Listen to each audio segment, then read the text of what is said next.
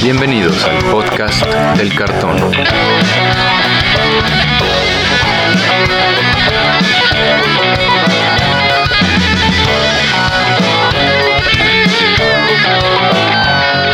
Arrancamos. ¿Qué tal amigos? Bienvenidos de nuevo al podcast del cartón, el podcast donde platicamos sobre todo lo que tiene que ver con el juego Magic the Gathering.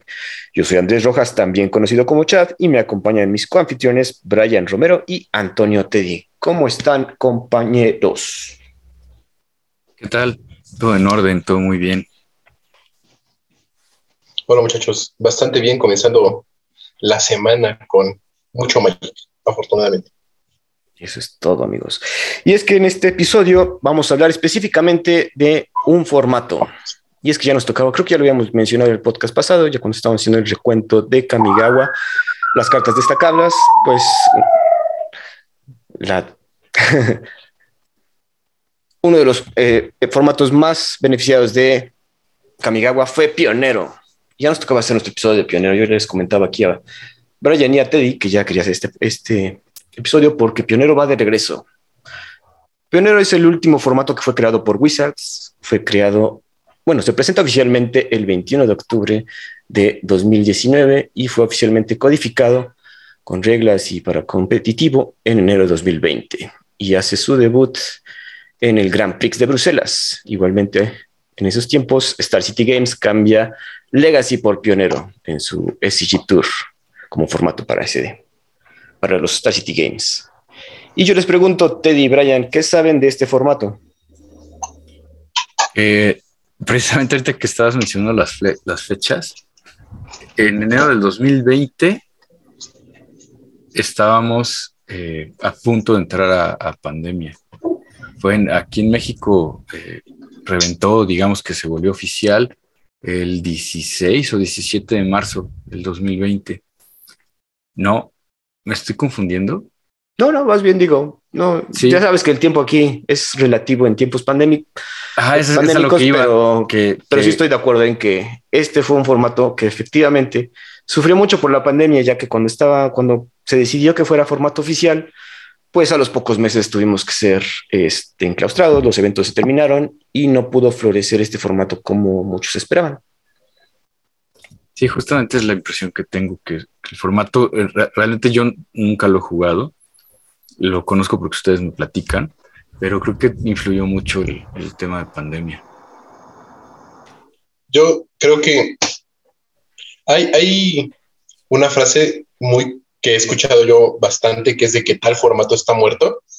Y Pionero es el único que llegó en, en, un punto en que cuando decían Pionero está muerto, decía sí o está muerto, porque con, con, eso de la pandemia, yo, yo, la verdad me emocioné mucho cuando anunciaron el formato, porque a mí me tocó pasar de jugar Extended a jugar Modern, ¿no? Y cuando pasamos de jugar Extended a Modern, Modern era increíble, ¿no? Súper increíble, tenías eh, una variedad de decks muy grande, eh, era muy divertido, podías ganar con, con decks, pues con los que jugabas estándar, ¿no? Y Piodero sentí que iba a tener como esta misma, este mismo momento cuando lo crearon, pero como que nunca terminó de abarrar cuando empezamos con lo de la pandemia y se perdió todo ese como inicio que pudo haber tenido este formato.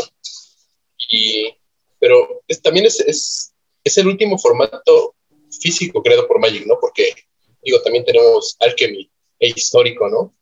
Después de eso, en arena. Claro. Exacto, es el último formato físico. Y es un formato que fue pensado bien, yo creo. Desde un inicio dijeron, bueno, para empezar incluye las expansiones desde Return to Ravnica hasta la fecha. Eso actualmente incluye 39 expansiones. En comparación con Modern, ahorita Modern tiene 75 expansiones, un pool de cartas bastante amplio que se basa en todo Modern Horizons 2, pero es otro asunto que no vamos a hablar. Entonces, 39 expansiones al momento y incluye, de, entrada, banearon tierras cuando, cuando dijeron que va a crear este formato. Vamos a banear las Fetchlands, que, había, que en ese momento eran, fueron legales por Cans of Tarkir. Entonces Wizards dijo, no, esta, las Fetchlands pueden corromper un formato de forma muy fea. Mejor vamos a dejar que solo tengan Shocklands y lo que se nos venga a ocurrir. ¿Eso qué creen que...? ¿Eso te acuerdas, ¿te acuerdas, Chad?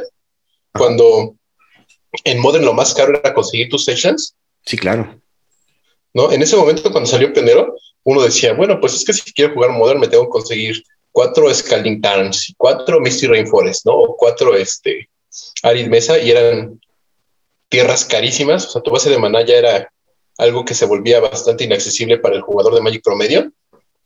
Y cuando sacaron ese de que no, pues de esta manera las Fetchlands, decías, bueno, pues ya no voy a gastar tanto en mi, en mi deck. Y pues ahora el Modern lo más caro son tus chaguitos o tus encarnaciones.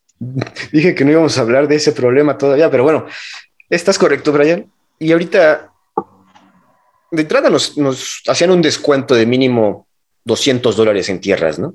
Para poder jugar este formato. Entonces se agradece. Y al momento de, de crearse este formato, dijeron, vamos a banear cartas, o sea, vamos a moldear este formato poco a poco. Vamos a ver cómo se desarrolla a través de Magic Online y vamos viendo que baneamos cada semana. Cada lunes va a haber un baneo. O bueno, un anuncio de baneo, si es que no hay nada, ¿verdad? y así fueron moldeando la lista de baneos de este formato, que yo creo que fue una buena forma de iniciar y darle a la comunidad palabra para ir formando esos, ese metajuego que ahorita está muy variado. Y desde un inicio fue muy variado, tuvo sus altibajos, yo creo, pero fue una buena filosofía de formato que yo creo en un principio. ¿Cómo ves, Teddy? Yo creo que también algo que influenció el que Pionero tuviera como ese, ese nacimiento muy positivo fue que muchos jugadores, yo recuerdo de, de la comunidad que tenemos aquí cerca, decían, ah, es que ya puedo jugar con cartas que rotaron de estándar y que no sé qué hacer con ellas y que me las quedé. Entonces, porque esas cartas no tenían sentido en Modern y no tenían un formato. Y entonces con Pionero, yo recuerdo mucha gente platicaba, ¿no? Que, ah, sí, es que yo empecé en Teros y entonces voy a poder jugar con mis cartas que me gustaban en Teros, ¿no? O con mis cartas con las que empecé cuando estaba jugando este, Cans of Tarkir, ¿no? Muchos hablaban de Cans, muchos hablaban de Teros, y lamentablemente fueron expansiones que no, no pude jugar. Y que precisamente uno de lo que, una de las cosas que a mí me, me pasó es que yo no tengo ese pool de cartas de estos jugadores como para iniciar en, en, pionero, o al menos así lo sentí en aquel momento. Ahorita con tantos cambios, creo que, o bueno, con tantas nuevas expansiones buenas, creo que lo mejor eh, podría incursionar en pionero. Vamos a pedir a nuestros escuchas que pidan que Teddy juegue pionero para que. Teddy está muy barato, con 200 dólares armas un deck decente. Es que es también como mencionas, eh, eh, Pionero se creó para que esas cartas que tenías ahí, que supiste que en un estándar fueron buenas, tuvieran otra chance de, de brillar, ¿no? Y queríamos Dale. en un principio volver a jugar. Ah, bueno, ahorita vamos a hablar de eso como por ejemplo en Kaladesh querían jugar con la maravilla, el Etherworks. Etherworks, ¿cómo era? Mar eh, ¿Cómo se llama? Marvel. Marvel, ajá. Etherworks, Marvel. Todos queríamos volver a hacer esos combos con Oblamog y con, con eh, en Rakul, porque pasaron, ¿no? Entonces, eso fue lo que en un principio no, no, nos llamó mucho del formato. Y en un principio me acuerdo que aquí en Puebla, en Cholula, destacó mucho, o sea, jugamos, nos jugábamos, nos juntábamos cada viernes a jugar pionero y todos, de todos los decks destacaban, la verdad. No, se notaban cuando sí había cierto desbalance de poder, pero a la semana resultaba baneada ciertas cartas. ¿Quieren que veamos qué cartas son baneadas por cómo se formó este, esta lista de baneos que tenemos actualmente? Sí, bueno, podremos repasarlo rápido, ¿no? ¿Cómo ven? ¿O qué más? Porque bueno, yo, yo preguntaba, eh, oye, ¿puedo jugar con tales cartas? Y a mí, a mí, otra de las cosas que me está deteniendo para jugar pionero es que en realidad no conozco mucho la lista de baneos. Y aunque sé que, que es desde Return to Ravnica a la fecha, uh -huh. de repente hay cartas que digo, ah, me gustaría jugar con esta. Y, y, vienes tú, Chad, y me dices, no, es que esa no se puede porque es de una expansión anterior. Uh -huh. ¿No? Entonces, no sé, tener una lista así de yo, yo, o yo poder decirle a alguien, oye, quiero jugar con este y que me diga, ah, sí, esa sí se puede, o esta no se puede. Y ella, yo creo que ya tienes una idea, por eso vamos a hacer la, el repaso de la lista y así nuestros escuchas igualmente se van dando cuenta cómo se fue formando este formato, cómo se fue construyendo. De entrada, como mencionamos, en octubre se banean las Fetchlands, tanto Bloodstainer Mayer, Fluid Strand, Polluted Delta, Windswept Heap y Gutted Foothills están baneadas. Para noviembre ya teníamos más o menos una idea de qué se estaba jugando Y si ustedes jugaron en Kaladesh, se acuerdan de un convito con cierto Felidar Guardian que estaba dando, dando problemas con la Planeswalker Sahiri Rey. Eh, Felidar Guardian fue baneado en la primera semana. Igualmente fue baneado de forma rara Leyline of Abundance, que es el encantamiento, el, la Leyland verde, dos verdes, dos incolores, que si empiezas con ella en tu mano, puedes jugarla sin, empiezas el juego con ella en juego. Y cuando tapeas una criatura por mana, te agrega un mana verde adicional. También fue baneado con esto of Nisa, una carta que también te permite ver el tope 3 y buscar alguna criatura o Walker y puedes pagar mana de para Walker con cualquier color, sí. Y en un principio vas a decir, Teddy, ¿por qué banearon esto? Sí, o sea, ¿por qué? ¿Alguna razón? Creo que Brian se acuerda, se acuerda que había un deck devoción porque está, está Nictos en, este formato. Ah. Entonces temían que Nictos eh, eh, fuera muy fuerte con mono verde, mono verde devoción.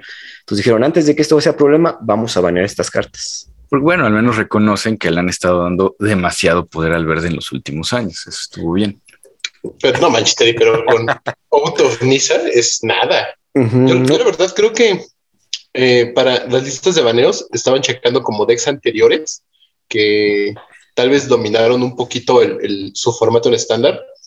Y, por ejemplo, este mono verde devoción, eh, yo, me, yo recuerdo, ¿no? Este, mirrors de horas horribles en torneos durante la época de Teros, eh, que fuera de que el deck fuera fuerte, que sí lo era, era bastante fuerte, era súper molesto tener que sentarte a ver cómo jugaban los 50 minutos de ronda más turnos de 50 minutos cada turno, en lo que hacían miles de manas con Nictos y jugaban criaturas verdes gigantes que no podían atacar porque tenían criaturas verdes gigantes enfrente también. ok. Sí, yo creo que fue por eso. Y sí, no, porque yo, yo recuerdo que al menos cuando empezó el anuncio de Pionero y que los baneos eran cada semana, dije yo, no, pues nada más voy a estarme esperando a que, a que baneen este, cosas de, de de vehículos, que era eh, uno de mis más grandes amores y que quería revivir cuando anunciaron este formato. Y lo mismo, ¿no? De Afterworks Marvel, de en, su, en su época, ¿no? La, la, maravilla con las energías y, estar viendo, ¿no? Porque creo que esto fue uno de los detractores del formato en un, en un inicio, que con eso de que había baneos cada semana, no querías como gastarte cuatro dólares en, las cartas que te podían banear, posiblemente, porque realmente, o sea, si, si, tú, si tú no has dejado de jugar Magic desde la época de mm, tal vez un poquito antes de Kaladesh, tienes un, pool enorme de lo que es este pionero, ¿no? Entonces sí era como muy fácil tener ahí un montón de cartas que no te servían para moderno y pues ya habían rotado de estándar y ahí tenían su, su casita en, en Pionero. Y pues estaba bien. Yo creo que yo recuerdo que no armé deck, o sí armé deck.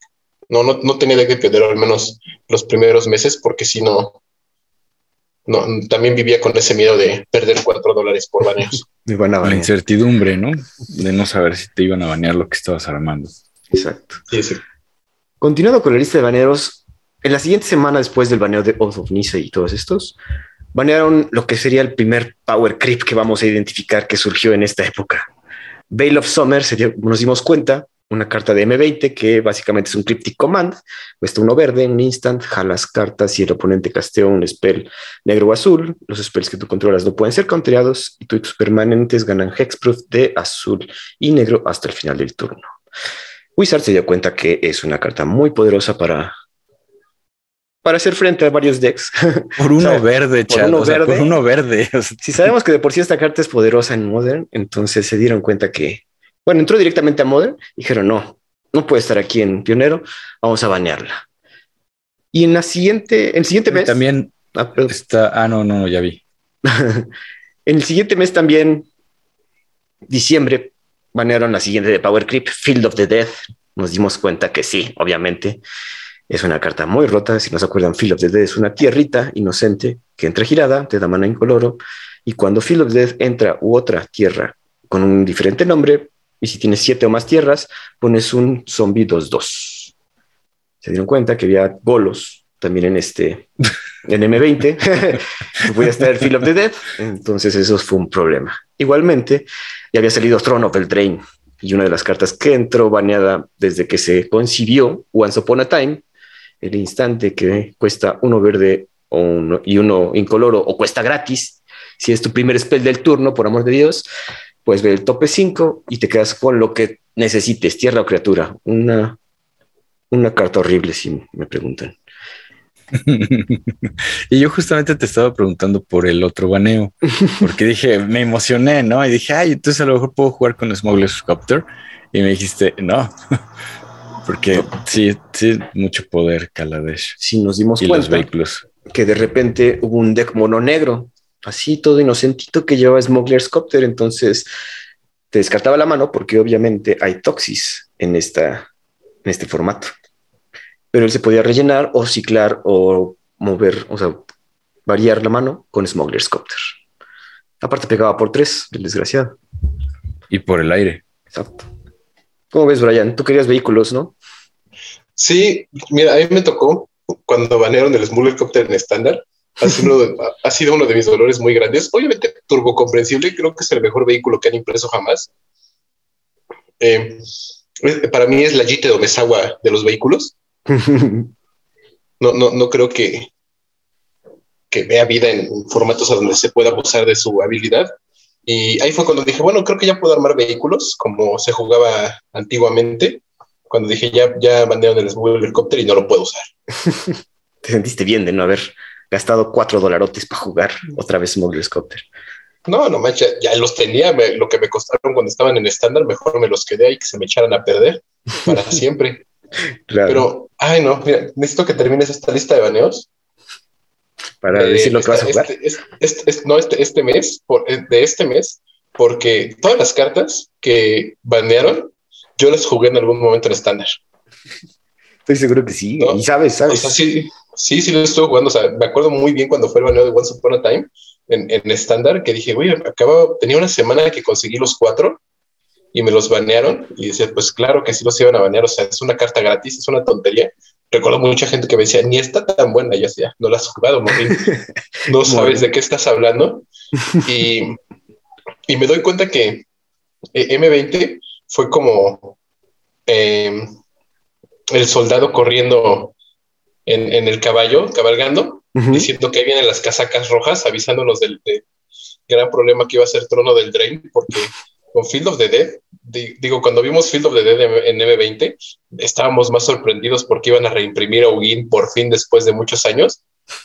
Y, nadie se fijó en esas cartitas llamadas Golos, Escape Shift y Field of the Dead que estaban en el mismo set para volverte súper loco, ¿no? Porque yo recuerdo haber jugado en estándar esas cartas y decir, o sea, ¿qué les pasa? ¿Por qué nadie no está jugando la demás gente? Esto está bien duro.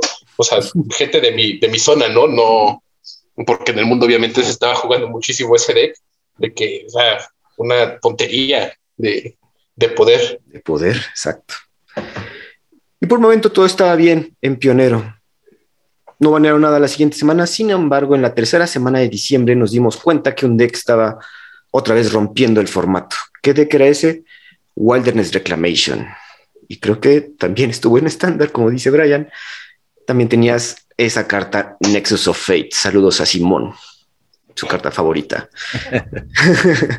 Le gustaba hacer Reclamation y Nexus of Fate, turnos extras para los que no se acuerden, en Reclamation, que no fue, que no fue baneado todavía, se fueron por Nexus of Fate, es la que te permite desgirar todas tus tierras al final de tu turno.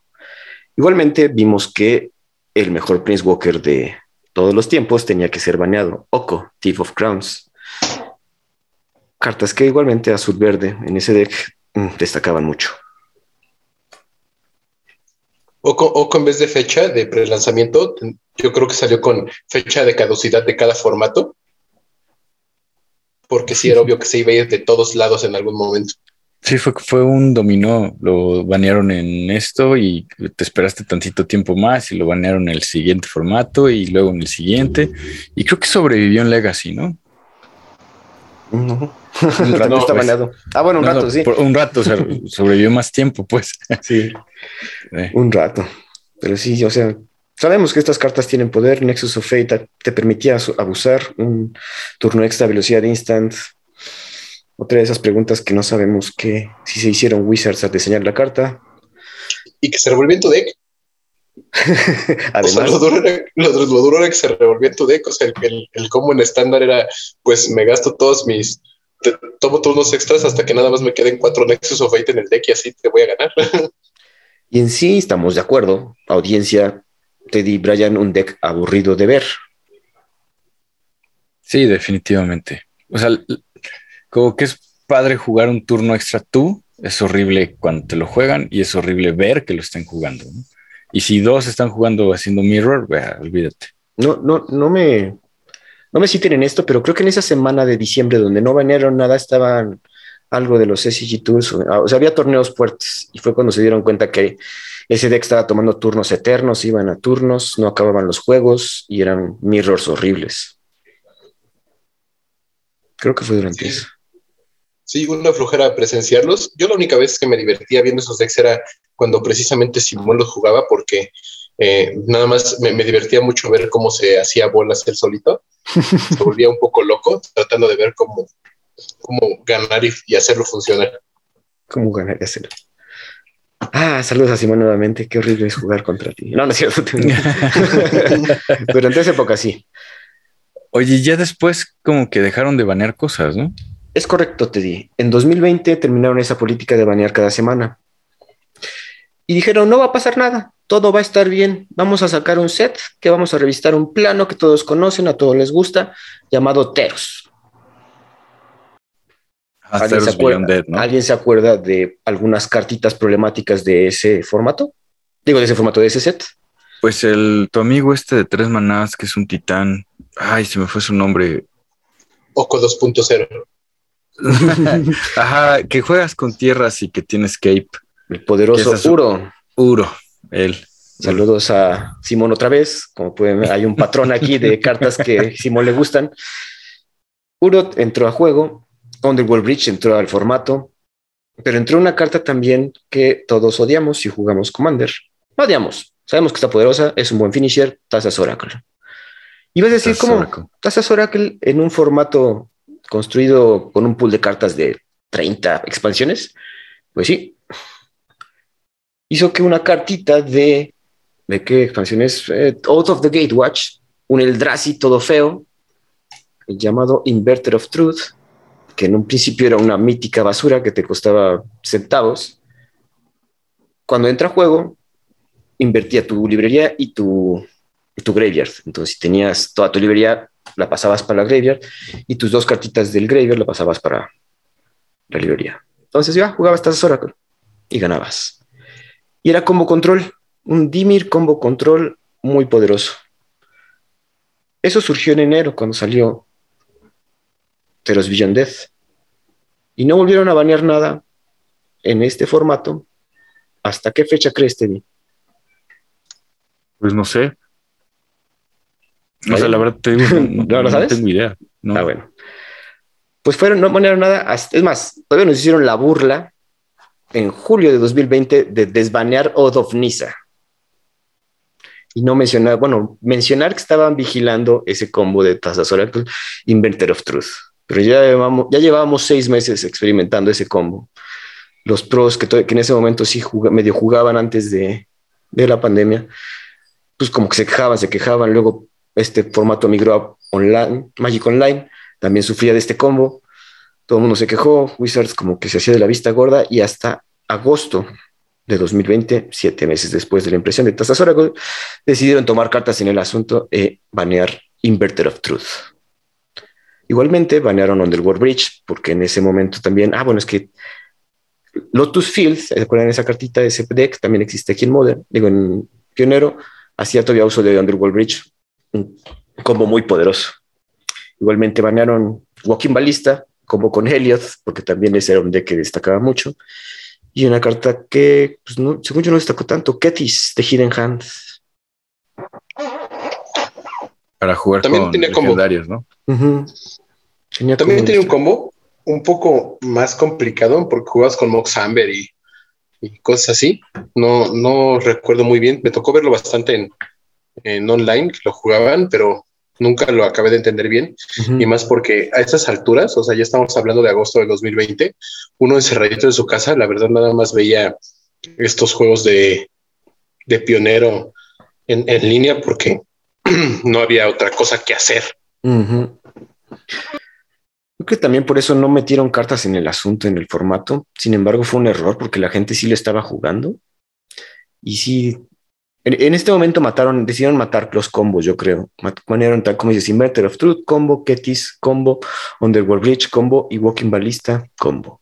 Decidieron que el formato estuviera no libre de combo, pero no fuera tan combo heavy. Yo creo que eso se vuelve muy atractivo, ¿no? Le da cierto dinamismo al formato. No es que a mí no me gusten los combos, la verdad es que los odio, pero, pero hace que también los brewers, los que construyen decks, sigan buscando otras alternativas, sigan dándole este dinamismo que al menos me doy cuenta que el día de hoy tiene el formato. Es, es Pues como sí. muy dinámico y que hay, hay mucha variedad. Yo creo que a lo mejor sí fueron acertadas esas decisiones. Ryan, ¿decías algo? Es que en ese, en ese momento era como cero interactivo, ¿no? Cero. Ajá. Digo, Inverter era control combo, entonces era. Se defendían hasta que pudieran hacer el horrible. combo. Sí, Entonces, sí. horrible.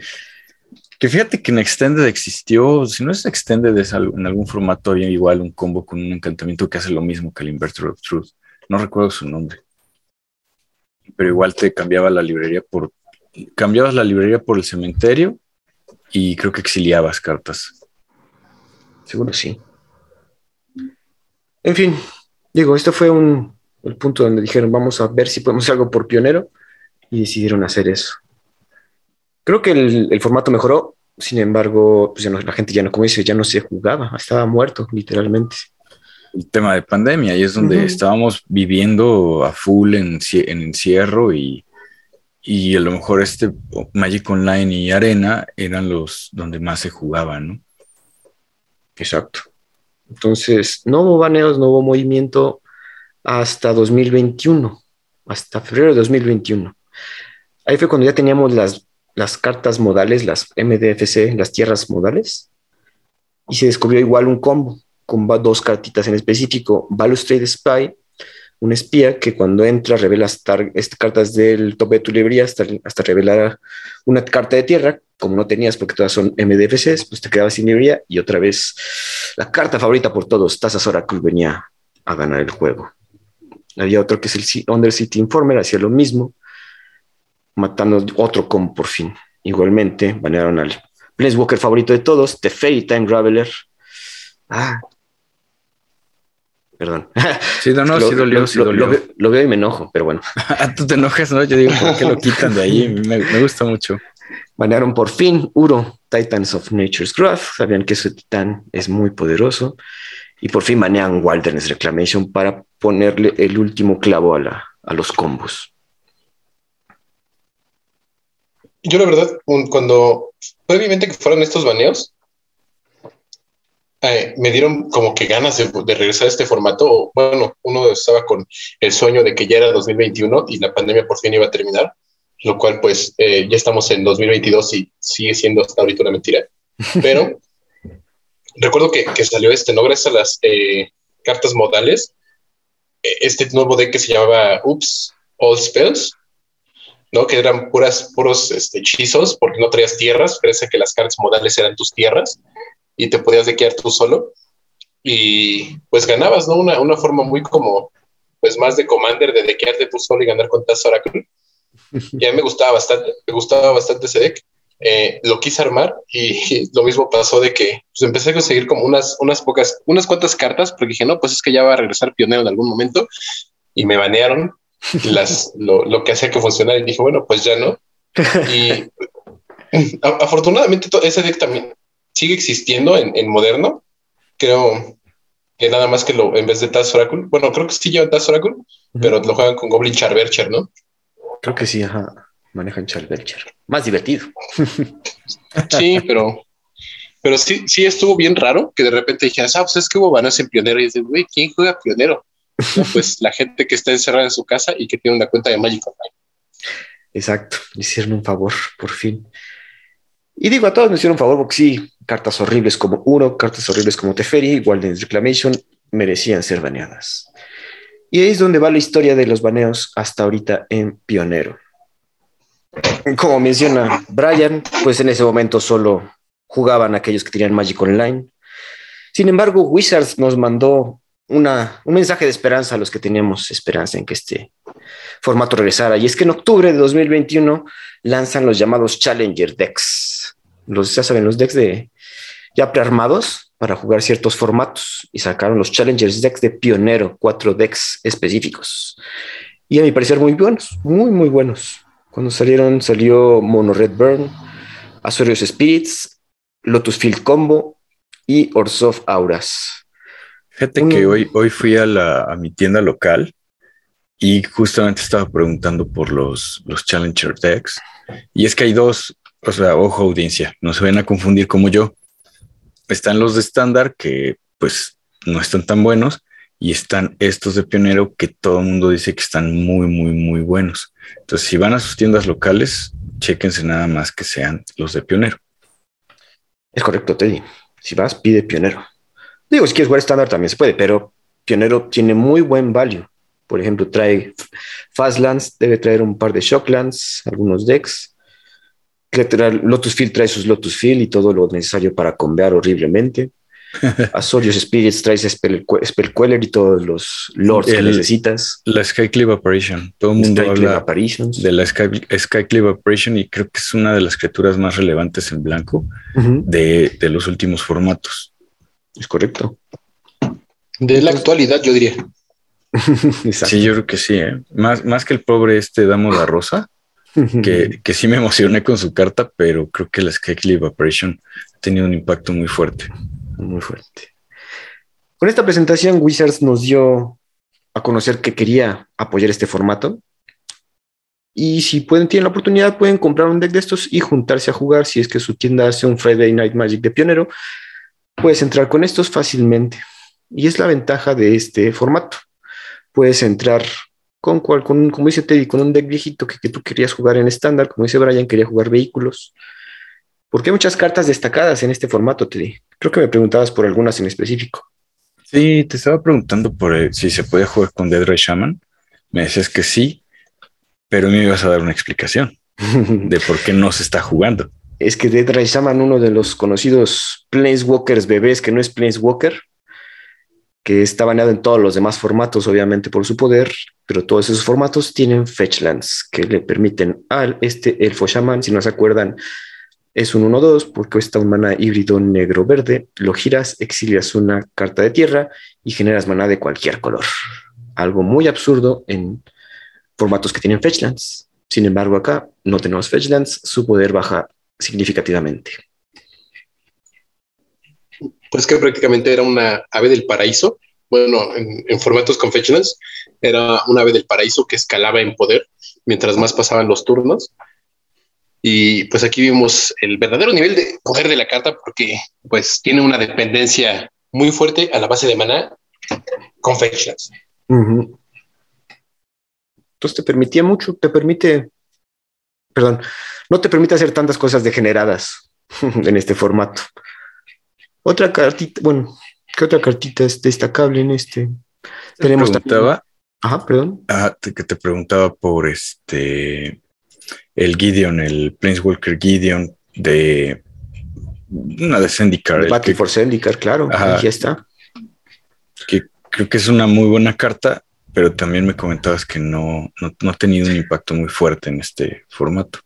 No ha destacado tanto, sin embargo, no, no descarto que haya decks que la usen. Entonces, ahorita vamos a entrar en el metajuego, es muy interesante verlo. Pero digo, también tenemos cartas, tengo Young Pyromancer, está en el formato, Scavenging Ooze, el, que es ese US que exilia cementerios. De las creo que va a haber, ay, perdón, no, no, creo, que va a haber reemplazo, ¿no? El Scavenging US por la nueva carta de New Dynasty, el, leoncito. El leoncito es Sashito. Al, menos no en mono verde. Ah, bueno, sí, en mono verde no, pero, pero oh. bueno, en otros. En otros sí. También eh, tiene muy, no tiene tantas, lo que se conoce como manlands, sin embargo, tiene una muy importante, tiene Mutabolt, esa carta que cuesta un mana, bueno, que te da en color, que le pagas un mana y se convierte en una criatura 2-2 con todos los tipos de criatura. Se usa mucho en los decks monocolor, sirve bastante. Es una cartota la mutabóveda.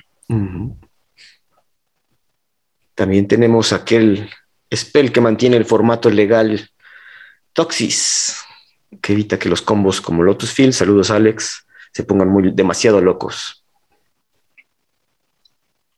Creo que esta es la como carta insignia eh, de momento en, el formato, ¿no?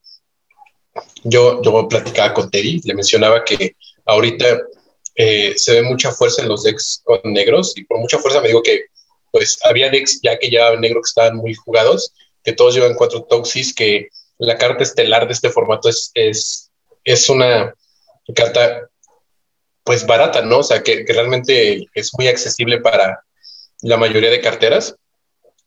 Y ya como pensar de que, bueno, pues si quiero jugar pionero, me tengo que conseguir cuatro toxis, ya no es como de, ah, pues tengo que no comer un mes para armar mi, mi deck. No, aquí es como de, bueno, pues a lo mejor no comes una semana, pero ya te armas tu deck completo. Lo, que yo te debatí era que no se me hace que sea una carta muy barata, ¿no? Una carta de su impresión original, creo que en Card Kingdom la tienen en 28 dólares. Obviamente hay, hay versiones más, más accesibles, pero tampoco se me hace una carta muy barata.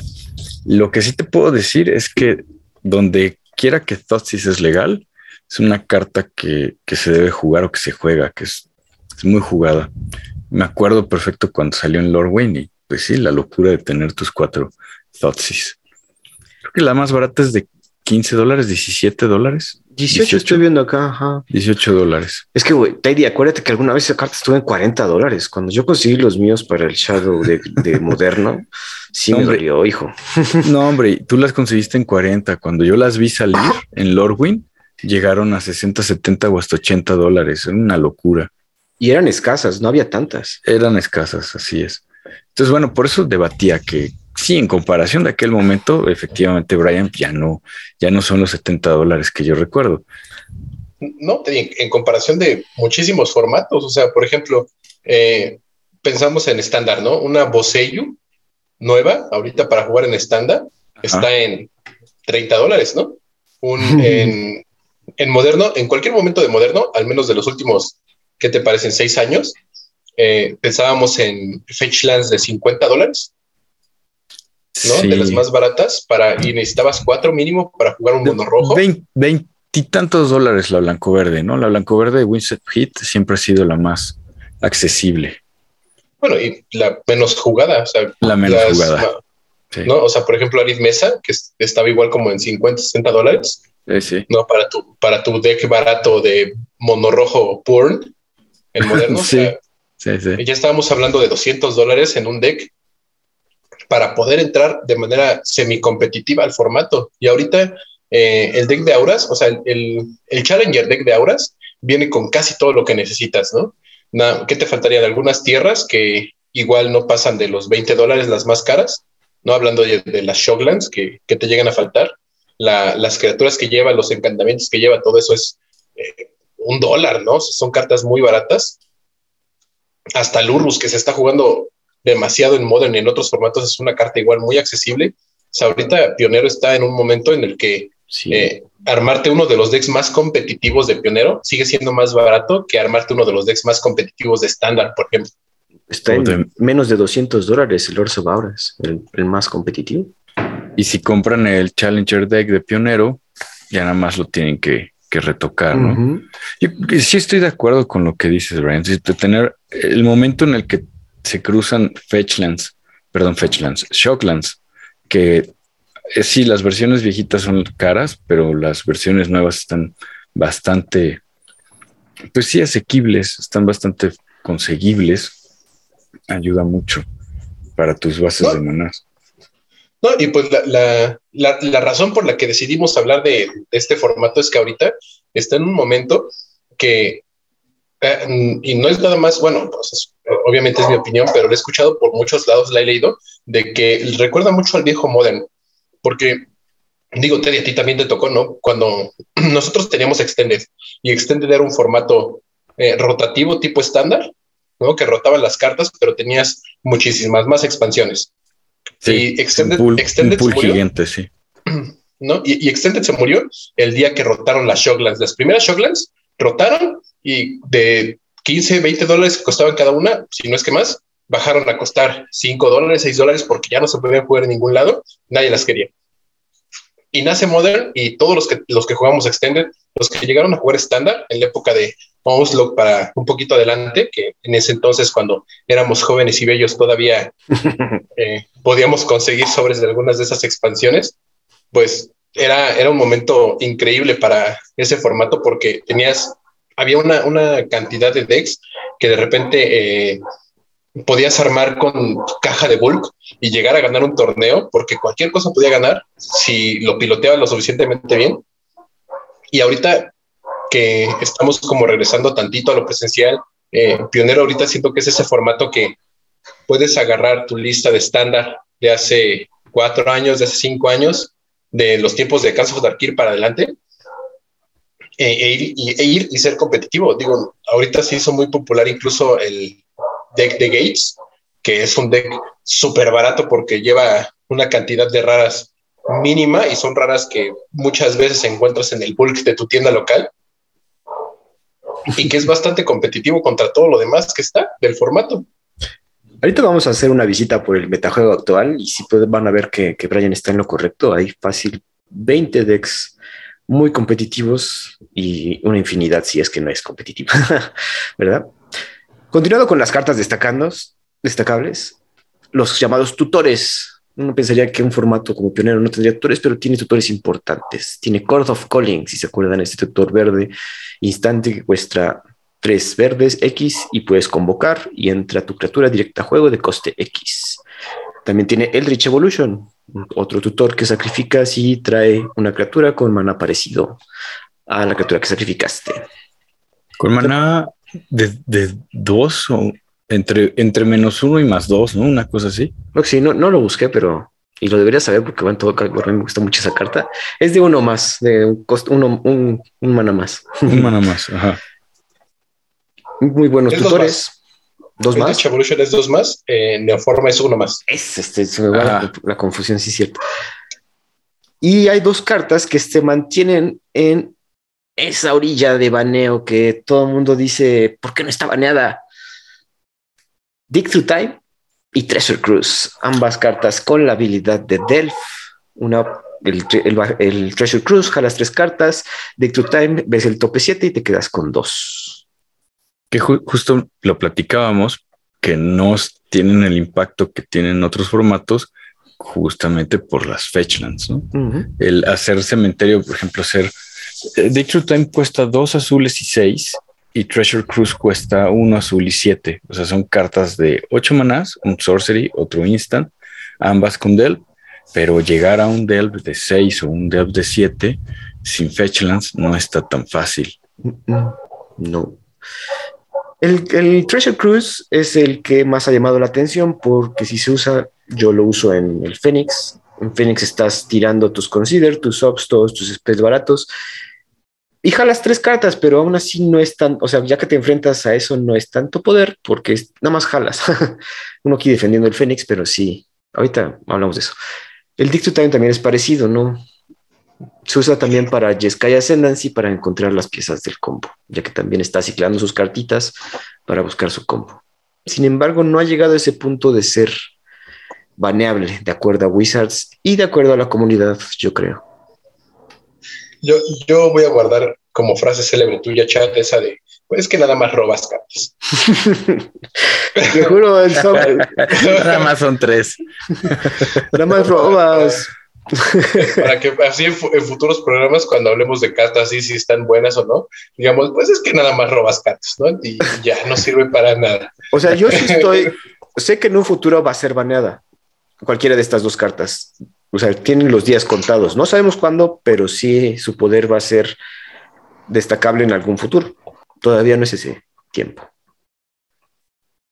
Otra carta también. Que mientras, creo que mientras no haya una forma de, de hacer cementerio tan rápido, eh, véase como las Fetchlands, eh, no, no creo que sean cartas que, que, que, exploten tanto.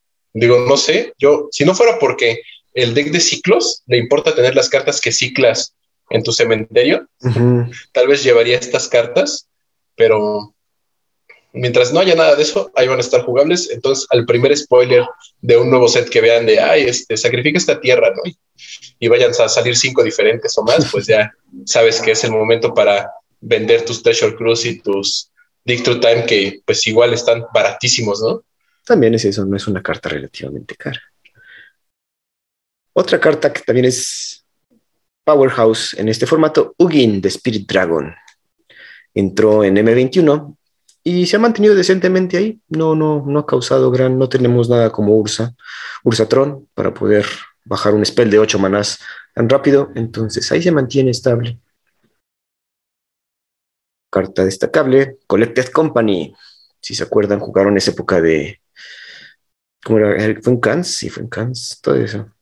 Collected Company es instant verde, que por un mana verde y tres incoloros ves el tope 6 y puedes poner hasta dos criaturas con mana value 3 o menos en el juego. Siempre que veo esta carta me acuerdo de ti, Chad. Recuerdo que la jugabas, la jugabas mucho en Modern, ¿no? Y en estándar se jugó. Mm. No, hombre, para mí son recuerdos de mi Vietnam, jugando elfos, jugando elfos y la posibilidad de que un Collected Company sea ya gané o un, ah, mira, un elfo de Janowar y nada más. También puede pasar el, el llamado WIF. Continuando, tenemos todos los comandos de los dragones: Silumgar Command, Colagans Command, Atarka Command. Colagans Command está bien bueno. Super Sideboard para muchos decks. Mm. Tenemos el malvado Jace Prince Prodigy, carta también que en un momento llegó a hasta 80 dólares esos Planeswalkers que se flipeaban de Origins, cartota, que no ha destacado hasta eso, Ricky, ahorita que lo pienso. No, no, sé por qué, de repente como que ese Jace perdió fuerza, ¿no? En el formato. Uh -huh. Estabas viendo muchos decks que tenían así, ¿no? Pues los Jaces y, y en azul y de repente desapareció. No sé si Auras tenga algo que ver con esto o cartas tipo Skyclave Apparition, Fatal Push. Claro. Mm. Yo no, decía pero, eso, pero que sí. hay Fatal Push. Entonces, hay Portable Hall. Portable Hall. No. Claro. No, ¿Sí? sí se puede jugar por. Ah, claro, es de Dungeons and Dragons. And Dragons, sí.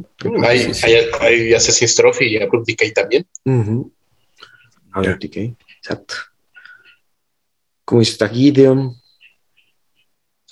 el malvado Reflector Mage, una carta que fue baneada en estándar, ese humano Wizard, Azorius deck para Teddy, que te regresa una que te regresa hasta, hasta, lo leo y me enojo, carajo, que te regresa criatura a la mano y no la puedes jugar el siguiente turno.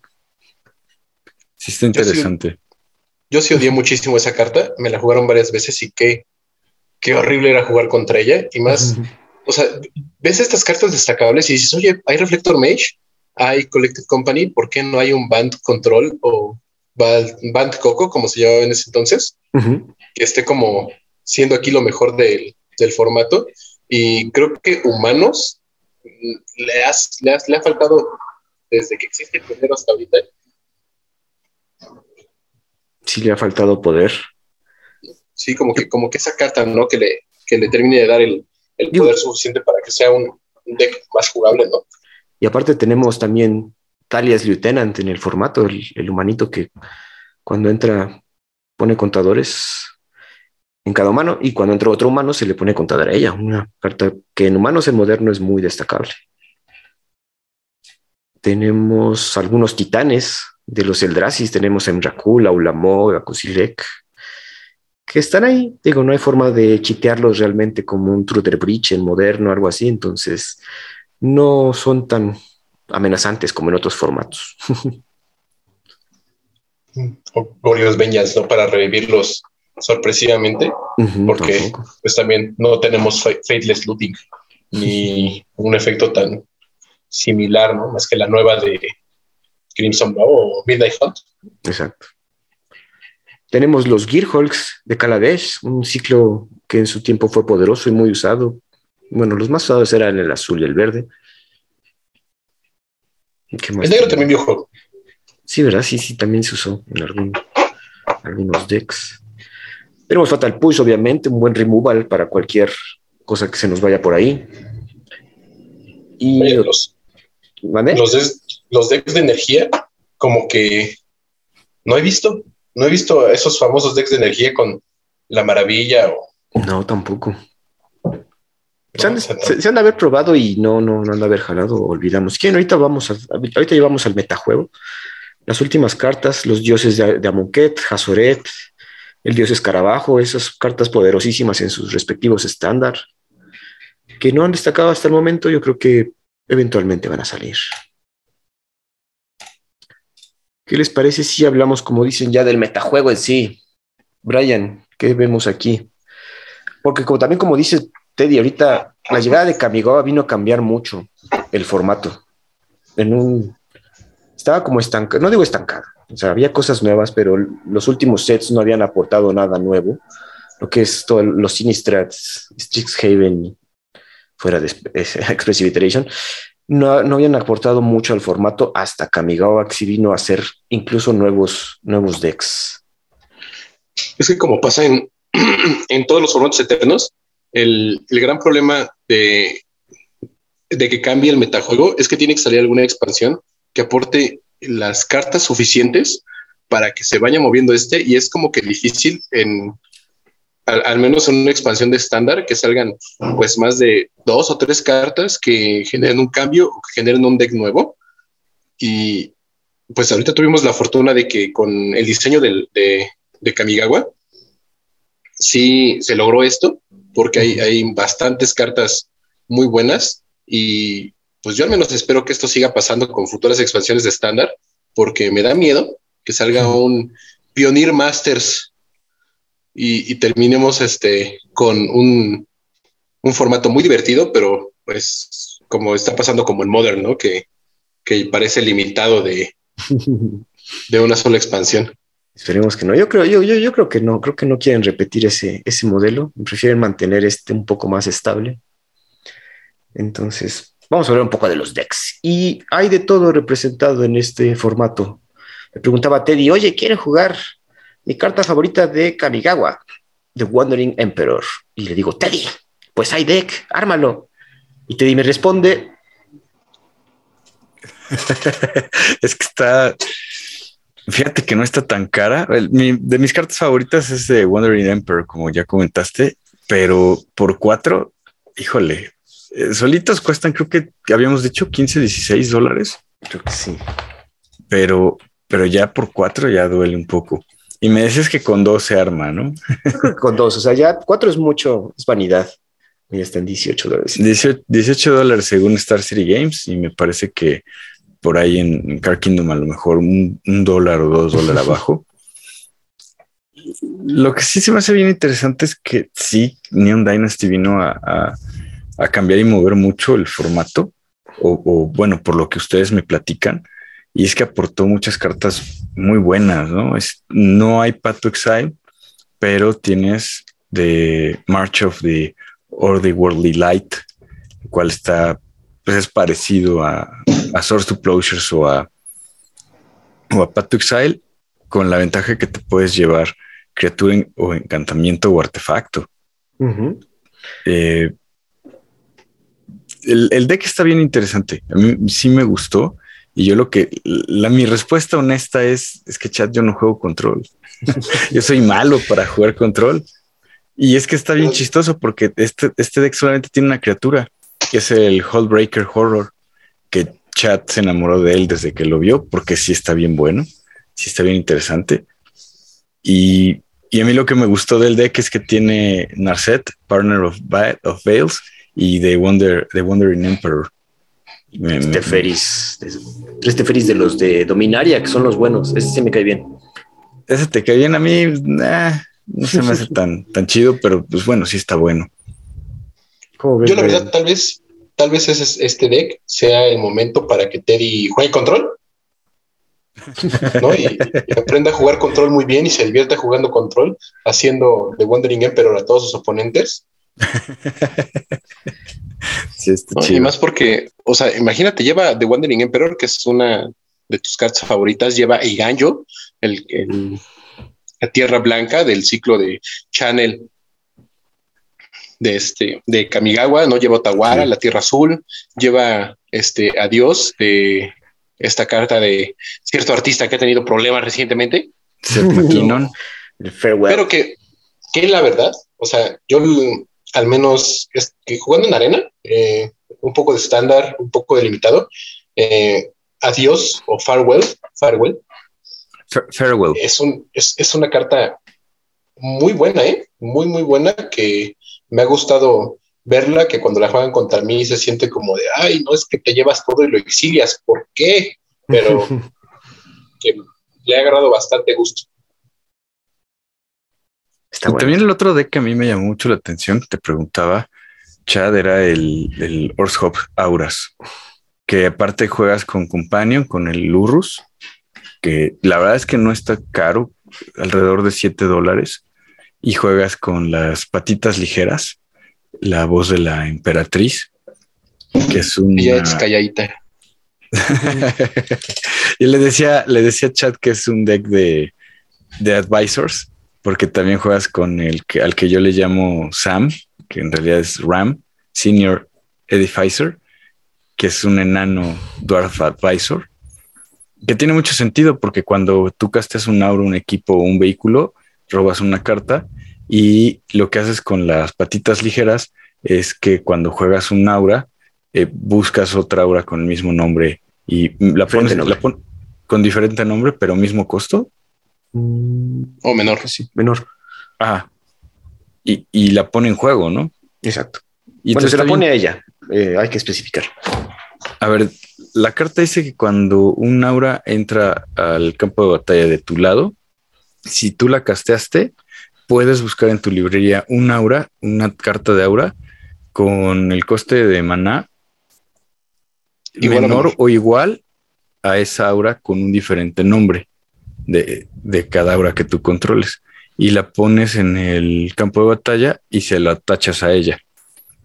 Y luego este, barajeas tu deck. Pero está, está bien interesante porque también estás jugando con las criaturas que son encantamientos de Teros. Entonces, eh, no sé si aplique porque... No, no aplica, pero pues también llevas All That Glitters, que es el encantamiento aura de Throne of Eldraine, que por cada encantamiento o artefacto, la criatura encantada gana más uno más uno. Entonces llevas los eidolones estos de Teros Vision Death, el Outside of Life's Bounty y Hateful Eidolon. Y pues están más choncho, cualquier cosa que se la pongas. Es un deck básicamente de auras, trae los cartuchos, y el armor, Griff Spoon y las criaturas que mencionas. Muy divertido, yo creo. Es que, o sea, este deck, por ejemplo, es uno de los decks más competitivos que hay. Y su base de manasta la puedes armar con básicas porque todo te cuesta uno blanco, uno negro. Y, lo único caro es pues sus Shocklands que lleva y sus Outsize que lleva. Igual, eh, algunos los llevan de main, algunos los llevan de side. Y ya, o sea, es, es, muy accesible, ¿no? El, entrar a competir con, si, si quieres entrar, ¿no? A, jugar este formato con decks ya como muy probados, ¿no? Y muy usados por otras personas. Vale mucho la pena. Sí, se, ve, se ve interesante, se ve padre. Otro de los decks que también es meta es el de que yo estoy jugando actualmente, Set Phoenix que lleva los Arclight Phoenix, esos Phoenix que regresan del graveyard si jugaste tres instants o sorceries antes de tu fase de batalla, cuatro Thing in the Ice, y el chiste, como les mencionaba, es castear muchos spells, robar muchas cartitas y traer Phoenixes y voltear Thing in the Ice. La nueva tech que le metieron fue tener turnos extras con Temporal Trespass, una carta de. ¿Cuál es esta? Fate Reforge, creo que sí, Fate Reforge, que tiene Delph también. Digo, el Phoenix es el único es de los pocos decks que puede abusar de Delph y no es tanto abusar porque ya está saliendo. lo último que escuché es que este deck va para, va para afuera en el meta.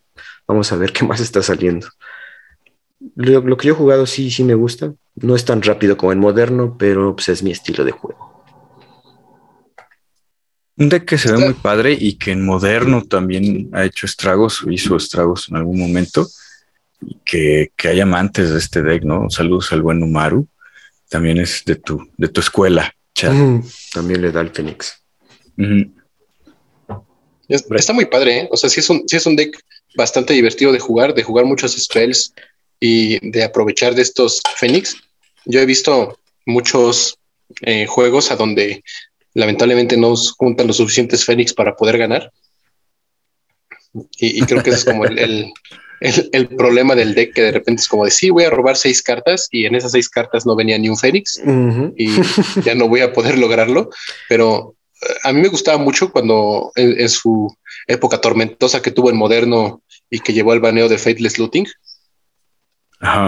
Y, se puede aprovechar ahorita bastante, ¿no? Es eh, una de las, de las cartas que a mí me gusta muchísimo ver en juego, tal vez no cuando me está matando, pero la tierra Hall of the Storm Giants, que es la Manland azul de la expansión de Dungeons and Dragons, que se me hace así como la Ultimate, ¿no? Manland, porque es un gigante, literalmente gigante que te va a atacar por un montón de maná en un deck eh, que pues no es de control, ¿no? Que te está buscando hacer una cosa y cuando dices, bueno, pues ya bajé mi Rest in Peace, ya estoy eh, lográndolo, te ataco con mi tierra gigante 7-7, ¿no? Y, y, me gusta mucho, uh, bueno, soy muy fan de esa tierra, este deck sí apela a mis gustos, pero yo juego otras cosas. Fíjate que yo no le metí esas tierras, ¿eh? voy, a, conseguirlas aparte. Hall of the Storm Giants. No, no, he hecho el update, no le he metido los tres, los Temporal 3 Pass, no, no los he conseguido, no hay. También está la Otaguara. También le meten, ¿cómo se llama? Galvanic Iteration para que tengas doble spell, doble Temporal 3 Pass. Nueva tech que ha surgido para enfrentar todo lo que trae Kamigawa. Continuado con los decks que ahorita están resurgiendo, surgió ahorita, nos dimos cuenta que un Place Walker es muy bueno y hay que usarlo más. Karn the Great Creator. Si no se acuerdan, es el Karn de War of the Spark, que las habilidades activadas de los artefactos de tus oponentes no pueden ser activadas y puede, bueno, lo importante de este Place Walker es que puedes buscar en tu sideboard por un artefacto y ponerlo en la mano, básicamente. Entonces ya no El Mycosynth Lattice, ¿no? No es legal, te di. Ah. Pero no necesitas Mico sin Latis para pasarla bien, Teddy. O sea, estás jugando contra Fénix, activas tu Karn, vas por Tormod Script. A ti te gusta esa carta. Ah, sí. Entonces, en la torre, activas Karn y vas por Pitting Needle. Y ahí detienes otro deck. Activas Karn y vas por una nueva carta que surgió ahorita con Kamigawa Oni Cold, Oni Cold Anvil, una carta Raktos, artefacto que dice cuando uno o más artefactos que tú controlas dejan el battlefield durante tu turno, creas un colorless 1-1 construct, un token 1-1. Esta habilidad solo triggería una vez. Suena feo ese que solo activaría una vez, pero pues está bien, se entiende para este formato. Y luego tiene otra habilidad que la giras, sacrificas un artefacto y este artefacto le hace un daño a cada oponente y tú ganas vida. Y aparte es un common, o sea, eso está bien bueno, debe estar barata la carta. Exacto, sí, ¿no? Y también es, esa va en main también. Fíjate que todas esas cartas que traen lo de solo funciona una vez por turno, creo que es el mejor candado en contra del power creep que tienen, porque hay varias cartas que si tuvieran eso de, si no lo tuvieran, lo de una vez por turno, se podrían explotar demasiado y serían muy abusables. Esta es una de esas, porque pues podrías generar combos de enderezarle, sacrificar tu mismo token que pones y ya con eso ganar sin ningún problema. ¿No? Este, y pues me gusta, ¿no? O sea, me gusta que, estas cartas puedan jugarse, o sea, sean cartas competitivas, pero no una carta que odies ver porque abusan demasiado de ella. Claro. Eh, este bueno, el, perdón, pero lo ahorita que lo estoy viendo, creo que el único, digamos, drawback que le veo es que lleva el The Midhook Massacre, ¿no? sigue siendo una carta, la verdad es que está muy poderosa y sigue siendo una carta difícil de, pues, poder costear, ¿no? no es barata. Este deck es Jones Sacrifice. Eh, sí, Brian creo que te tocó jugar con ese artefacto también, muy conocido, conocido como Witch's Oven, y su gatito, el Cauldron Familiar, como muy conocido en estándar durante el Drain. Entonces busca hacer básicamente drenar al oponente con tanto con el Unicult Alvil, Midhook Massacre y el Witch, Witch's Oven y Cauldron Familiar. También trae Mayhem Devil para hacerlo mejor. A mí me gustaba mucho ese deck. Lamentablemente salió al mismo tiempo que las aventuras y yo era un de, eh, yo soy una persona aventurera, entonces yo jugué aventuras todo el tiempo que pude hasta que me banearon todo lo del deck que pudieron.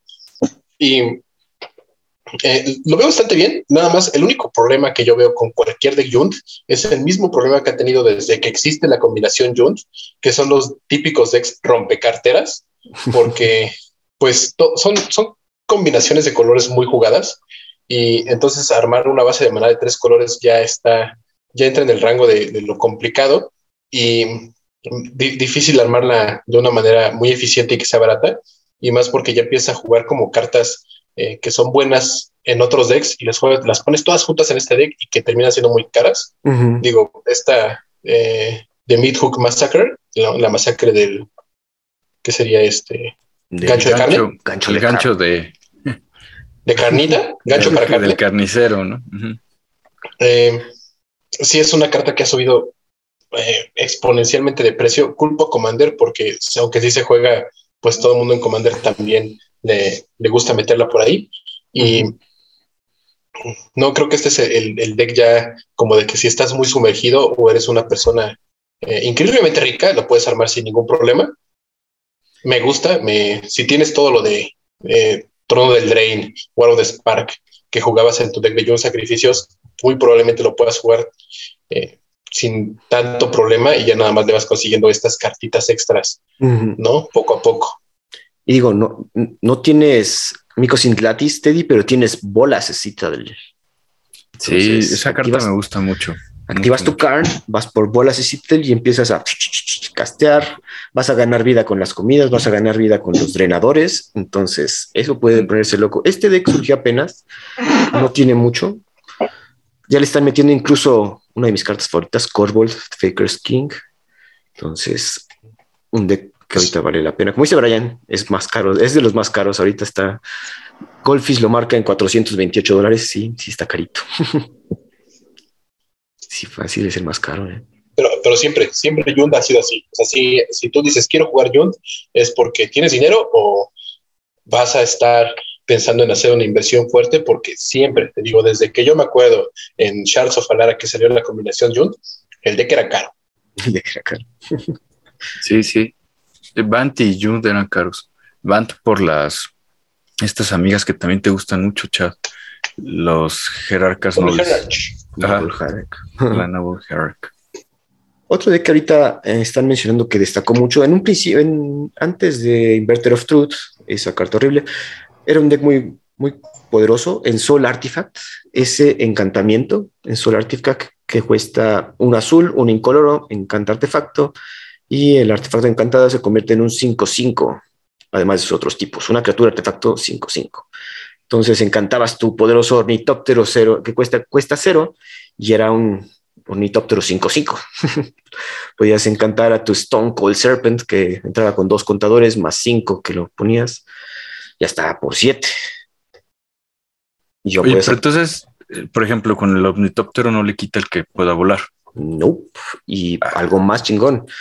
Puedes jugar Dark Steel Citadel, una tierra artefacto indestructible que te da mana incoloro, transformas a tu tierra artefacto en un 5-5 indestructible. Indestructible. empiezas a pegarte, Di. Oye, esto se ve bien padre, porque también lleva Lurrus de compañía. Lleva Lurrus de compañía. En un principio era Iset, sin embargo nos dimos cuenta que cuando salió All That Glitters está mejor. Y en esta nueva expansión de Kamigawa nos trajo Mi Chicos, Reign of Truth. Esta saga, chico, ah, de hecho estoy buscando unas dos porque me faltan, amigos. Es la saga que cuando entra le pone más uno, más uno a una criatura hasta final del turno, sus dos, sus dos capítulos, y el tercero se transforma en un 0-0 que gana más uno, más uno por cada artefacto o encantamiento que tengas. Entonces, creo que cuesta dos manás. Una súper buena carta para este deck. Incluye también. Y, aparte en un dólar, menos de un dólar, ¿no? Esta, mis chicos, cuesta uno uno blanco y uno incoloro. Pues, bien fácil de jugar. Va a subir. Otra carta que nos trajo Kamigawa fue Eater of Virtue, una espada, artefacto encantamiento, de artefacto equipo por un mana legendario. La criatura equipada, cuando la criatura equipada muera, se exilia. Y la criatura equipada tiene más 2 más 0. Y mientras la criatura equipada, la criatura exiliada con Eater of Virtue tiene Flying, Dead Touch, Double Strike, Haste, Hexproof, Indestructible, Lifelink, Menace, Protección, Rich. Hoy tiene todas, ¿eh? todas las Cyber Green Words que existen. La criatura equipada tiene esa habilidad. Entonces, si se fue, te digo, tu ornitóptero, la criatura equipada va a tener volar. Si se fue tu Stone Cold Serpent, que tiene Rich, Trample y protección de multicolor, la siguiente criatura va a tener esas habilidades. Ese deck está bien interesante y no está tan, tan caro.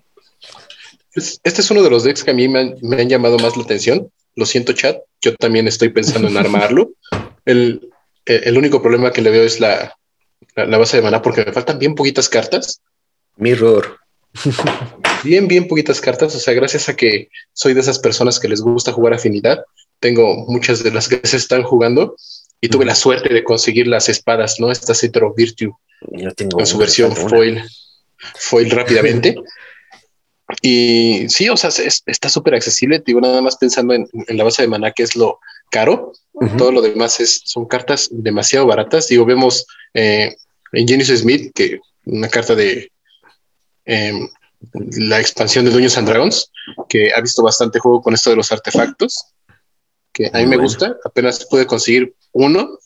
Están escasos, man. Sí, no, y igual estoy en Stone Cold Serpent, no he visto más que las dos que ya tengo. Y me gustó, o sea, me gustó bastante esta, e, este deck. Creo que va a ser mi deck competitivo porque hasta ahorita estoy jugando puras cosas divertidas nada más. Está muy bueno, tío. Yo tengo varias cositas del ensuel viejo, pero sí, todo lo blanco me falta. Mm, amigos, recientemente hubo un challenge. El 5 de marzo se realizó un challenge de pionero y nos trajo también decks que no están ahorita todavía en meta. De hecho, aquí hubo bastante innovación. Es lo que trae este deck. Y en el top hay un Lotus Field. Saludos, Alex, que ya trae sus Otawara, sus Boseyus. Entonces, Lotus Field de que no hablamos mucho, pero básicamente es stormear y ganar con omnisciencia. Una carta que no pensarías que, que vería juego, pero omnisciencia es un top end en este formato. No, y aparte tiene la opción de ganar con este Rise of the Second Son. yo, recuerdo haber jugado ese deck en estándar, qué aburrido era, pero qué divertido era. Pues ya gané por jugar este hechizo por segunda vez. Exacto.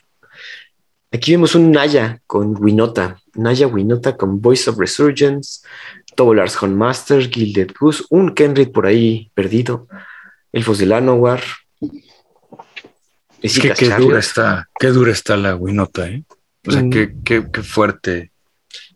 Está bueno este Naya, ¿eh? No lo había visto bien, pero tiene, digo, Winota, tiene sus cosas para atacar y para estar poniendo.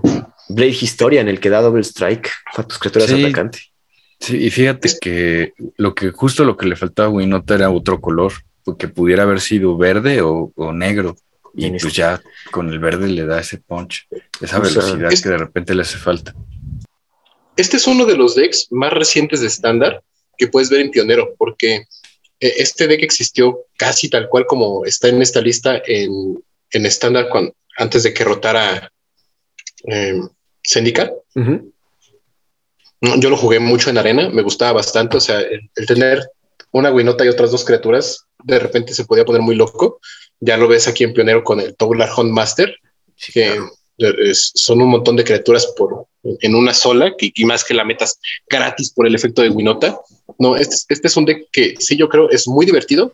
Es uno de las de, mis apuestas a, futuros baneos.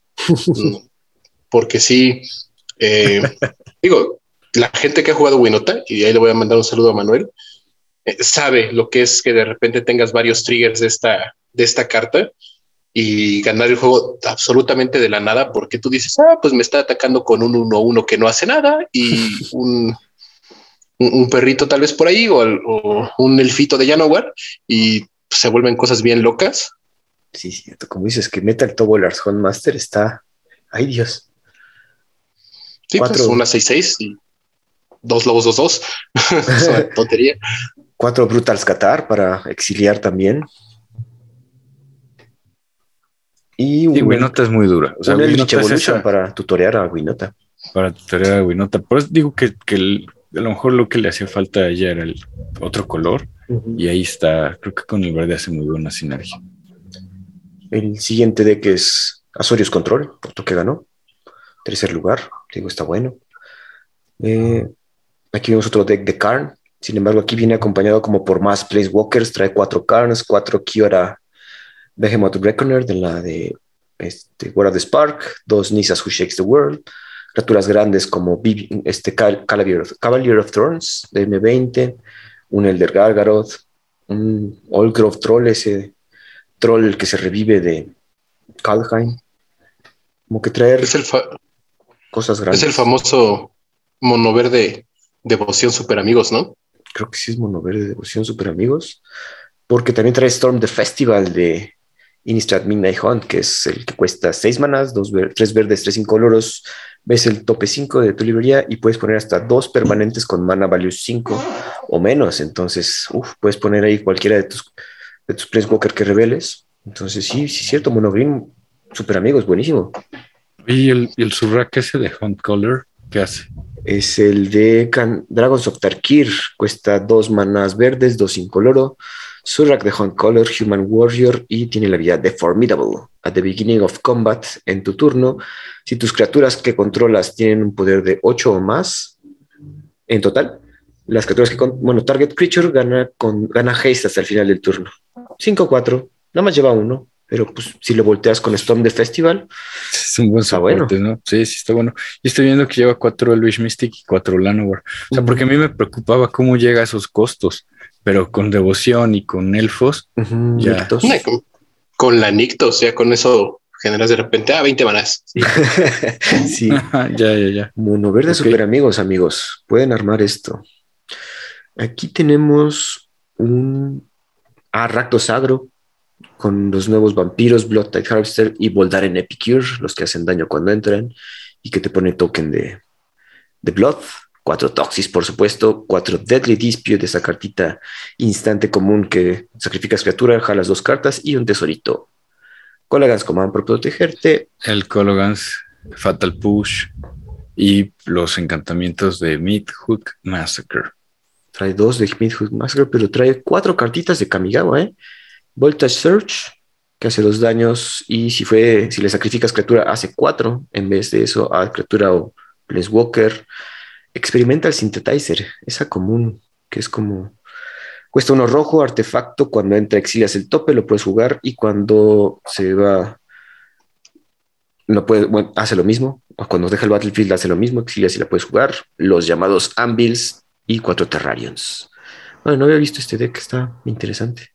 Quinto lugar en este challenge. Y la verdad es que sí está muy padre. Y esta combinación Rakdos que yo la vengo viendo ah, como que va subiendo muy fuerte. Es Grixis, tiene, Steam Vents para algo en el. Algo en el Cyborg, ¿no? Yo creo, ¿no? ¿Por qué tiene Steam Vents? Ah, Unmoored Ego. Órale, ¿qué, qué? Unmoored Ego, ese. Sorcery de qué es? ¿De Guilds? no, no. De Gears of Ravnica, ¿no? Sí, es de Gears of Ravnica. Ajá, ok. Sí, el otro, está, el, el, otro simbolito está al revés. Que es como. Ah, tienes razón. Kernel Extraction, yo creo, ¿no? Sí, es una especie de, de Kernel Extraction. Nombras una carta, cuesta uno negro, uno azul y uno incoloro. Nombras una carta y buscas la, el, el graveyard y mano y librería de un oponente hasta por cuatro de las cartas que nombraste. Le quita sus cuatro Lotus Field al desgraciado de Alex. ¿Eh? Y eso, güey, de, Cyborg, sí, está, está bueno. Digo, muchas, muchas cosas que no, no, no verías en otro formato, te di. Ya convéncete.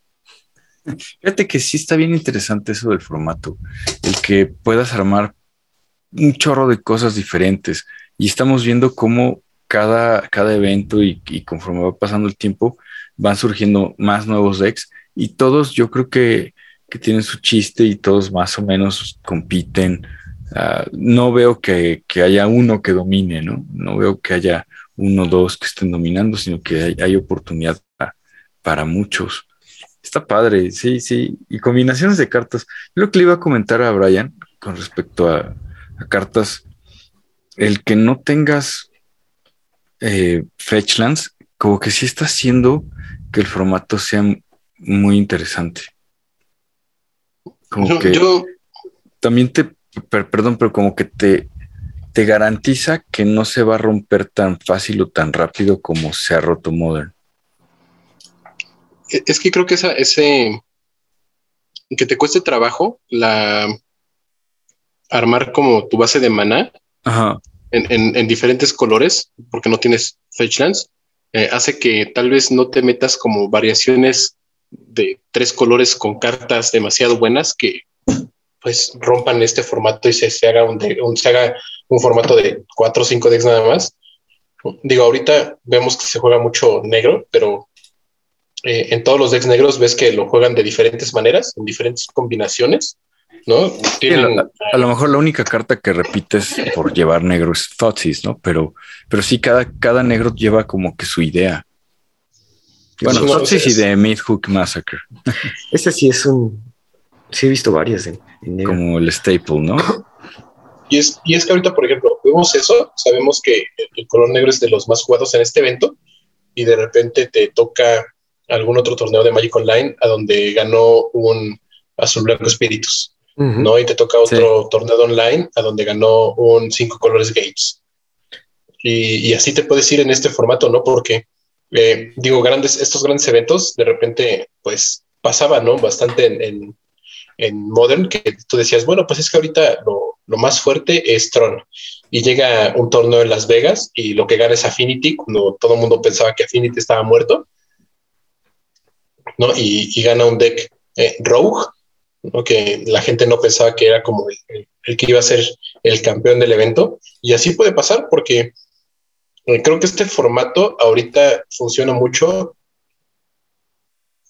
de la manera en que premia a la constancia con un deck, ¿no? O sea, mientras, si, si tú jugaste mucho en estándar, eh, este Junes sacrificios, ¿no? Con tus hornos y tus gatitos, Ahorita puedes ir a cualquier torneo con prácticamente la misma lista y poder ganarlo sin ningún problema si te topes al, top 8 de este evento, tal cual armado, porque tú juegas ese deck mejor que los demás, ¿no? sí, sí, sí te cacho. Yo, yo creo que en general. Fíjate que hay, refuerza eso. Voy a, como que ahorita yo creo que Brian más bien premia la creatividad ahorita como estuvo tan estancado durante mucho tiempo el, formato, estamos descubriendo cartitas más que no, que no, sabíamos el poder. Pero estamos metiendo que meten otra vez cálitas, o sea, cosas nuevas que también queremos probar. Yo creo que eh, eh, especialmente en este challenge, Pioneer Challenge, como que llegaron probando muchas cosas nuevas y les sirvió. Entonces, quizás no venías preparado para enfrentarte contra tanto rack agro y digo, quiero ah. pensar, ¿eh? O sea, digo, también es una esperanza yo, porque también, como que llama también mucho este formato porque puede ser creativo. Y eso le gusta a Teddy, que es, está contra el dequeo, podría agarrar.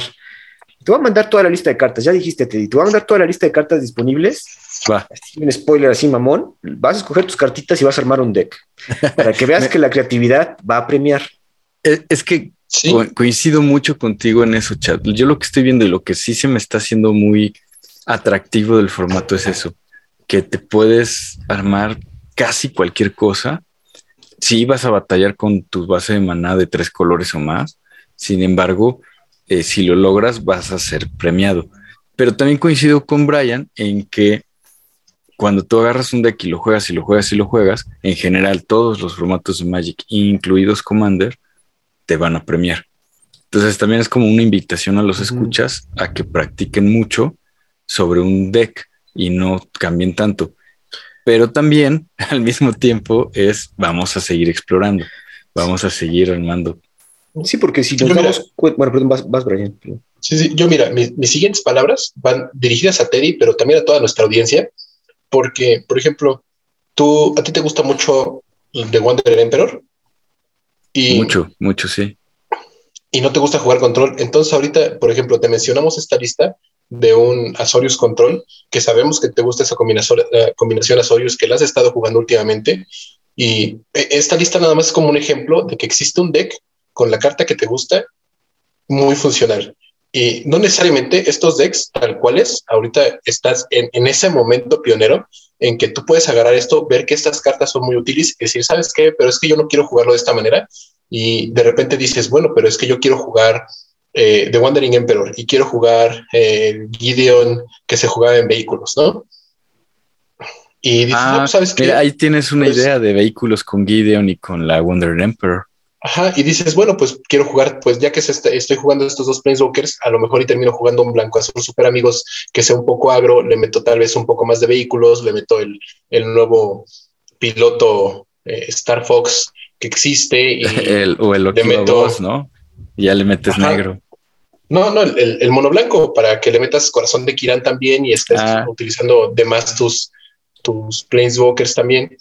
Y aproveches, ¿no? Y, duermes a tu gusto, lo estés testeando y te encuentres con un metajuego increíblemente variado, ¿no? Que, te va a dar la oportunidad de que puedas estar probando de distintas maneras tu deck y volverlo funcional. Y quién sabe, ¿no? A lo mejor y terminas inventando el nuevo taller 1. que esa invitación, bien lo dijiste, es para mí, pero también para los escuchas. Algún escucha por ahí puede sacar el nuevo Tier 1 de Pioneer.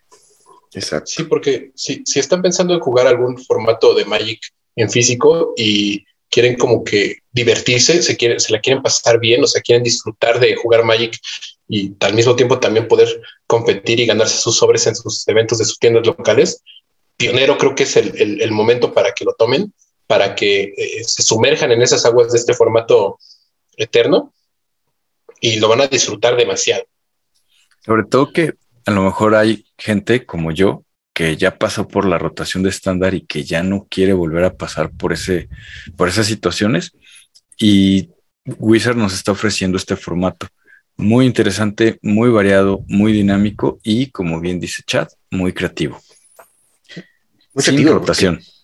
o sea, no, no, llegamos a hablar ni la mitad de los decks. O sea, también está Mono Black Agro, Mono Green Stompy, Raktos Blood. Todavía existe Need to Light, el otro deck combo Sky Ascendancy. Hay muchas cosas de lo que no, no, nos dio tiempo, yo creo, hablar acá, porque nos podríamos seguir horas. De hecho, quería hablar tantito. Bueno, luego hablaremos de ese deck con eh, bueno, el de Esper Grisfan, que también lleva Carnes, con Okiva Voz, que hablamos el podcast pasado de esa carta. También se ve muy divertido traer angelitos. Amigos, vale la pena meterse en este momento, en este formato. No está caro. Si tienen Magic Online, jueguen en Magic Online y que sean creativos, vale mucho la pena. Estamos reiniciando aquí en, en su tienda de confianza a jugar pionero, mucha gente le está gustando, esperemos que la comunidad crezca. También... hay, hay hasta son vampiros. sí, claro. ¿no? Y, cuatro colores, cuatro o cinco colores, este, Fires of Invasion. O sea, tienes, o sea, muchas cosas que yo, que yo recuerdo haberlo visto en estándar y decir es que este deck yo lo quiero jugar porque siento que está muy bueno y está muy bueno y al mismo tiempo eh, junto te están jugando eh, mono blanco y también está muy bueno ese deck y, y, junto te juegan Iset Phoenix, Onaya y Winota y, y, todos esos decks están muy, muy buenos y divertidos, ¿no? O sea, hay una variedad impresionante y siento, te digo, para mí es, este es el, el, el mejor momento de pionero, es el, el, el, modern de un principio que hizo que nos pues todos los que nos tocó Modern nos enamoráramos de ese formato, ¿no? Es correcto. ¿Algo más, Teddy? No, no, la verdad es que sí, sí me están convenciendo. Sí me están convenciendo. Tengo que hacer mi, guardadito de mis ahorros para, para irlo armando, pero sí, sí suena muy bien. es un avance. Sí. Si están más interesados en Pionero, les podemos recomendar streamers Todd Anderson, uno de los que fueron corridos de Star City Games, ese, jugador profesional, se metió mucho a pioneros, lo desarrolló mucho, se enojó cuando se estancó y está de regreso ahorita, creando contenido. Eh, hay podcasts nuevos, bueno, no nuevos, ya llevan, pero igual sufrieron ese estancamiento. The First Pioneers, he estado escuchando recientemente para estar al tanto de este formato, también muy recomendable. Mucha nueva tech, vale la pena escucharlo, amigos. Eso sería todo de nuestra parte. Nos escuchamos la siguiente semana en el podcast del cartón. Hasta luego. Gracias. Escríbenos con todas tus dudas, sugerencias o comentarios a el podcast del cartón y en Twitter encontramos como arroba podcast de cartón. Hasta la próxima.